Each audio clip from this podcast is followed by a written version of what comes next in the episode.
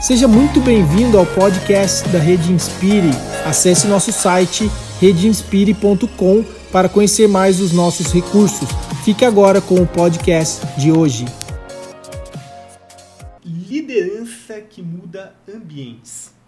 Sabe, não basta apenas nós criarmos equipes. Nós temos que criar equipes que vão ser vencedoras é assim que funciona como, por exemplo, uma orquestra. Não adianta só ter uma orquestra, nós temos que ter uma orquestra afinada. E eu convido você, se você tem uma Bíblia, a abrir no livro de Atos, capítulo de número 11, e lá nós vamos caminhar um pouquinho a respeito da história de Pedro, quando ele decide ouvir a voz do Espírito Santo. E ali ele se torna um transformador de ambientes. É interessante porque nós estamos vivendo dias de muitas crises, calamidades, dificuldades, não é verdade? E às vezes elas vêm até de forma pessoal também para nós. Só que a grande questão é que na nossa gestão, na nossa liderança, nós precisamos ser líderes que mudam o ambiente, ou seja, que transformam os gases tóxicos que entram em um gás limpo. Nós temos que ser uma espécie de catalisador que transforma aquilo que entra de forma nociva, como por exemplo, o medo, murmuração, críticas, desânimos, paralisia e tantas outras coisas, e nós mudamos isso para algo que se torna a resposta para a equipe. Eu não sei se você já viu um catalisador carros eles usam catalisadores.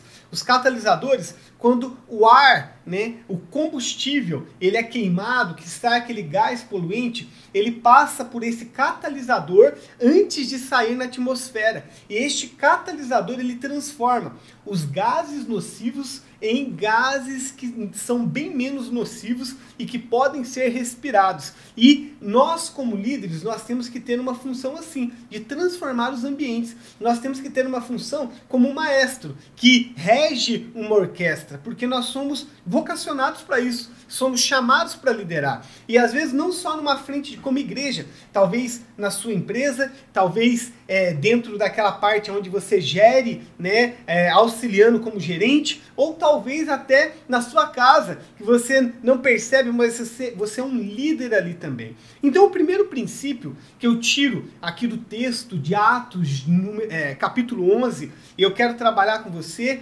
está aí no versículo de número 4, é que líderes que são é, que mudam o ambiente, que geram equipes é, que são equipes vencedoras, a primeira coisa que eles fazem é eles definirem o ambiente que eles estão. Aí no versículo de número 4, diz assim: Pedro então começou a explicar-lhes exatamente tudo quanto havia acontecido.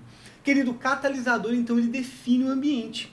Uma liderança que, é, que muda que é empoderada, uma liderança que está cheia do poder do Espírito Santo, é uma liderança que transforma os ambientes. Você não pode ser regido pelo medo das pessoas. Você não pode ser regido pela reclamação das pessoas. Você não pode ser regido pela passividade das pessoas. Muitas vezes as pessoas não vão querer continuar. Muitas vezes as pessoas vão achar que não está correto. Mas você precisa pegar tudo aquilo que está poluindo e não ter medo de ser um filtro naquilo. Eu aplico isso na minha liderança constantemente. Quantas vezes eu vejo que as pessoas elas estão é, aquadas, paralisadas, e eu preciso naquele momento, como um catalisador, trazer algo do céu ali e explicar-lhes aquilo que Deus está revelando para o coração daquelas pessoas. É claro, quando você vai é, transformar gases nocivos, às vezes algumas pessoas não querem ser transformadas e elas vão acabar abandonando, vão acabar desistindo. Mas o detalhe é, o catalisador ele traz intensidade para a equipe. Assim como um maestro, ele é, quando vai começar ali uma, uma regência de um coro, de uma orquestra, ele tem que afinar. Até tem um axioma que diz: orquestra desafinada tem vida curta. Então você precisa olhar cada músico, cada participante que tem na sua equipe e se algum deles está distonando, está desafinado, assim como um violão que tem seis cordas, se uma das cordas estiver desafinada, você vai comprometer todo o acorde. Então você precisa olhar e perceber aqueles que estão desafinados e chamar eles para que eles possam se afinar. E nesse momento você vai estar definindo o ambiente. Os líderes catalisadores que inspiram as suas equipes, eles geram expectativa, eles geram ânimo e eles geram confiança na equipe. Eu vou deixar uma dica de ouro para você aqui. Além de você ser um líder catalisador, você precisa encontrar outros líderes catalisadores na sua equipe para que você veja o crescimento da sua equipe. E estes catalisadores, eles comecem a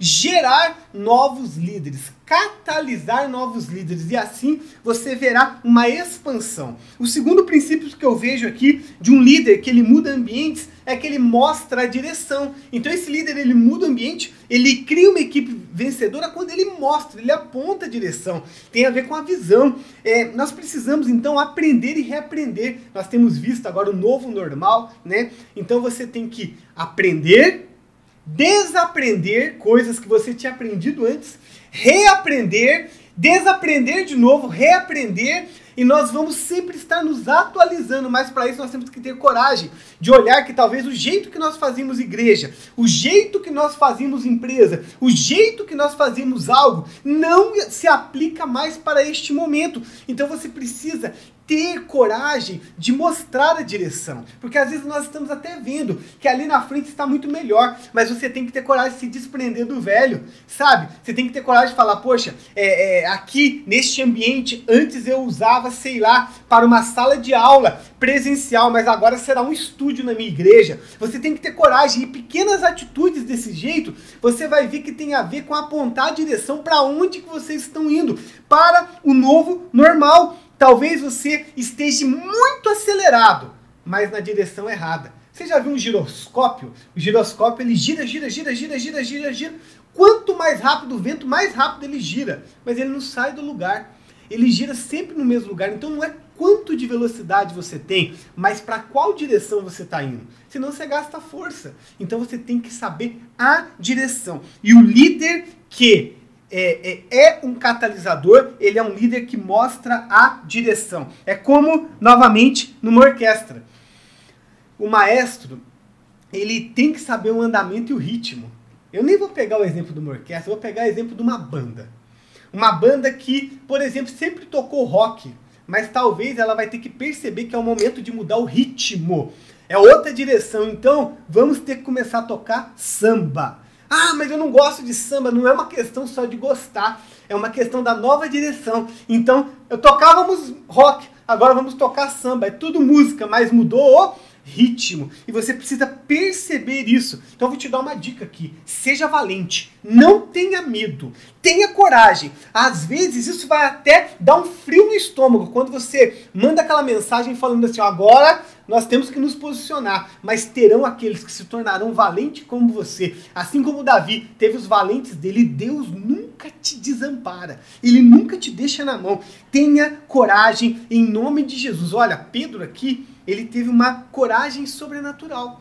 Ele teve a coragem de, como um jovem que era ali na igreja, a igreja jovem, ele também, iniciando o ministério, ele teve coragem de falar: ó, essa igreja que era direcionada pelos judeus, agora terá incluso os gentios. Agora nós veremos os gentios aqui também. Um terceiro princípio que eu tiro desse texto, que uma, um líder que muda ambientes e cria uma equipe vencedora, ele é um líder dirigido pelo Espírito Santo. Então, eu, eu, estou entendendo que a minha sensibilidade não é só de ouvir o melhor palestrante, não é só de ouvir a melhor tendência, não é só de ouvir as melhores estatísticas. Não, eu tenho que ouvir o Espírito Santo. Sabe, eu gosto muito de violão. Eu estudei violão muito. E teve uma época que um bom estudante de violão, ele vai estudar. É, um dia me perguntaram, ah, tem que estudar oito horas por dia? Na verdade, o mito de 8 horas por dia é, é um mito, porque não é só 8 horas, é mais de 8 horas por dia. A pessoa tem que estudar mesmo. Assim como um profissional, o músico ele é um profissional. Só que daí o Senhor me chamou para o ministério. E às vezes, no ministério, a gente tem 15 minutos de oração. 30 minutos de leitura bíblica. E a gente contabiliza, fala, eu passei uma hora com Deus. Querido, você tem que ter tempo no secreto. Você tem que buscar o Senhor. Às vezes é um dia todo mesmo. Eu vou te falar, às vezes a nossa agenda é muito cheia. Só que o detalhe é, se é uma agenda cheia, não direcionada pelo Espírito Santo, vai causar ansiedade, vai causar estresse, vai causar depressão. O que, que é ansiedade? A ansiedade é o excesso de futuro. A pessoa olha para o futuro e ela, oh meu Deus, o que, que vai acontecer? O que, que vai acontecer? O que, que é o estresse? O estresse é o excesso de presente.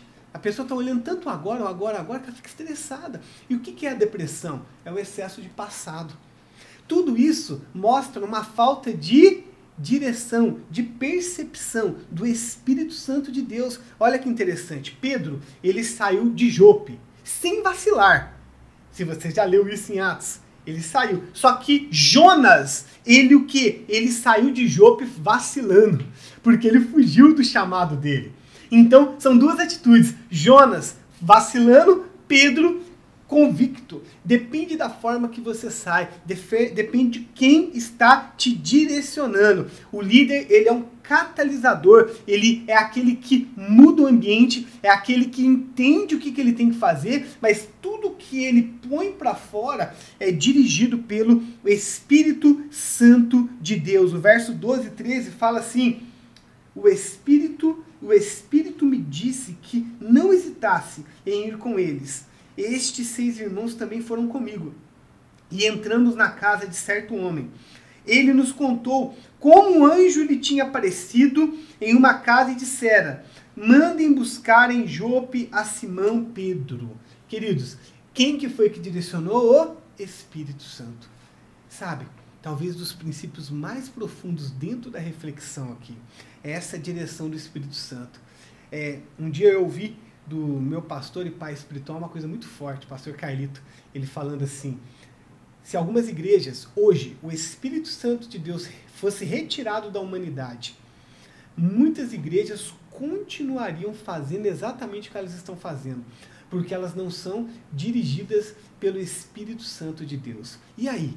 Você está fazendo na força do seu braço ou na força do Espírito Santo de Deus? As suas equipes, elas têm uma tendência natural. Eu marquei algumas aqui. Ela, a sua equipe tem a tendência de ficar estancada no mesmo nível, paralisada pelo medo, estagnada no conforto, ficar focada em algo.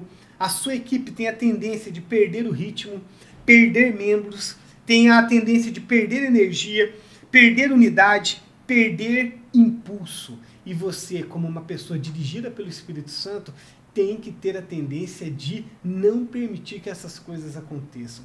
E o quarto princípio último que eu deixo para você de um líder que muda ambientes e cria uma equipe vencedora é que esse líder ele expande os horizontes e ele define as circunstâncias. O verso 16 e 17 diz assim: Então me lembrei do que o Senhor tinha dito João batizou com água, mas vocês serão batizados com o Espírito Santo. Se, pois, Deus lhes deu o mesmo dom que nos tinha dado quando cremos no Senhor Jesus Cristo, quem era eu para pensar em opor-me a Deus? Olha que interessante. Pedro ele viu que o Espírito Santo tinha expandido, tinha trago uma nova visão.